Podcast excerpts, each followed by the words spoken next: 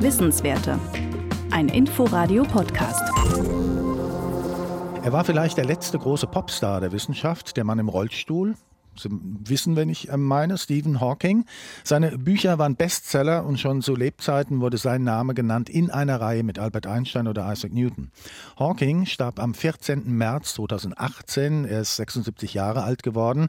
Morgen am Sonnabend wäre Stephen Hawking 80 geworden. Wir nehmen diesen runden Geburtstag zum Anlass, nochmal auf die Forschung und das Lebenswerk dieses Ausnahmephysikers zu blicken. Das machen wir gemeinsam mit Alexander Blum.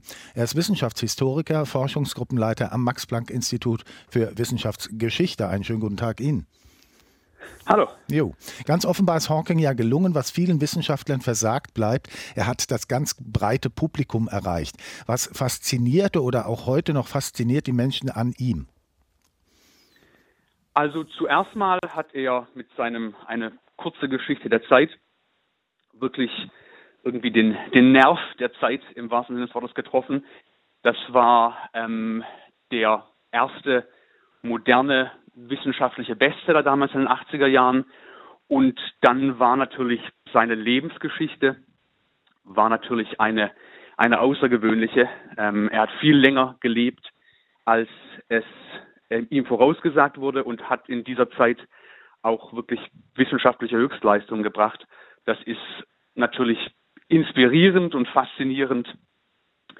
Da ähm, ja, ja, man muss vielleicht noch ergänzend sagen, er litt an einer Sonderform der Krankheit ALS und da ist es in der Tat so, dass man im Normalfalle keine so lange Lebenserwartung hat wie die von Stephen Hawking.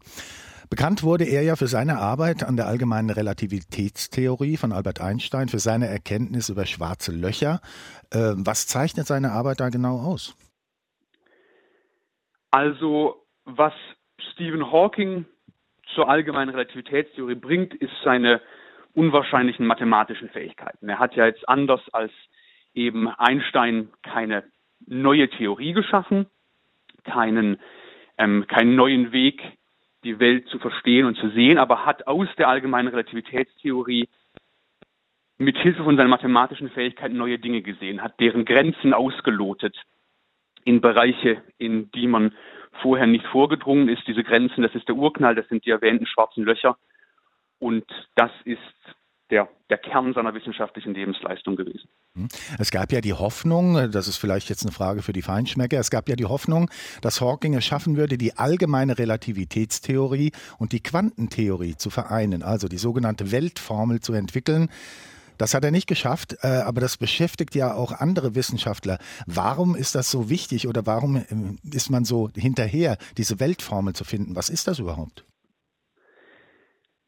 Die Weltformel soll ein, ein Versuch sein, unser gesamtes wissenschaftliches Wissen in einen Rahmen zu bringen. Da ist eben momentan haben wir ein Verständnis von dem Universum als Ganzen und der Bewegung der Planeten unter der Schwerkraft.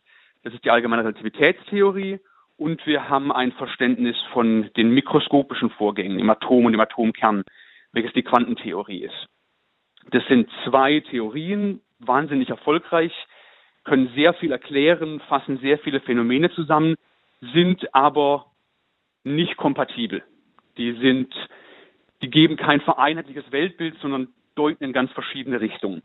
Und der Traum von der Weltformel ist es wirklich, diese beiden Theorien zusammenzufassen in einem einheitlichen Weltbild, von dem die Philosophen selbst ja schon seit Jahrhunderten träumen. Und da ist Hawking ist zwar nicht gelungen, diese beiden Theorien zusammenzuführen, aber zumindest aufzuzeigen, worüber wir nachdenken müssen, wenn diese beiden Theorien wirklich die Welt beschreiben. Wenn wir also, ähm, weil in dem schwarzen Loch, da überschneiden sich eben einerseits, es ist ein, ähm, ein kollabierter Stern, das ist also, kommt aus dem Bereich des Astronomischen und der Schwerkraft, aber an der Oberfläche des schwarzen Lochs, da machen sich eben auch die mikroskopischen Quanteneffekte bemerkbar. Und so hat er ein erstes Fenster geöffnet auf das, was es bedeuten könnte, diese beiden Theorien zusammenzuführen zu einer Weltformel. Ist das auch sein Erbe? Ist es das, was er uns hinterlässt? Das ist bestimmt seine berühmteste Arbeit, die sogenannte Hawking-Strahlung, die man an der Oberfläche von schwarzen Löchern erwartet und natürlich noch nicht beobachten kann. Er hat auch die Arbeit, die ihn als junger Mann berühmt gemacht hat, mit Anfang 20, war zum Urknall, also noch so eine Grenze unserer jetzigen Theorien, wo er wirklich gezeigt hat, wenn wir unsere jetzigen Theorien ernst nehmen, dann gab es wirklich am Anfang des Universums einen einzigen Punkt, in dem alle Materie vereinigt war. Sein Erbe ist aber natürlich auch einfach diese Popularisierung der, der Physik, die er seit den 80er Jahren vorangetrieben hat und auch wirklich eben als Popstar der Physik, wie Sie sagten, welches von diesen Aspekten dann eines Tages das sein wird, ähm, für das wir uns an ihn erinnern, hängt auch davon ab, wie der Fortschritt der Wissenschaft weitergeht und wie da die Hawkingschen Resultate reinpassen, wie wir in 100 Jahren über die Weltformel nachdenken. Wir haben gehört, Alexander Blum, Wissenschaftshistoriker, Forschungsgruppenleiter am Max-Planck-Institut für Wissenschaftsgeschichte. Anlass, morgen wäre Stephen Hawking 80 geworden. Dankeschön, Herr Blum, fürs Gespräch. Wissenswerte. Ein Podcast von Inforadio. Wir lieben das Warum.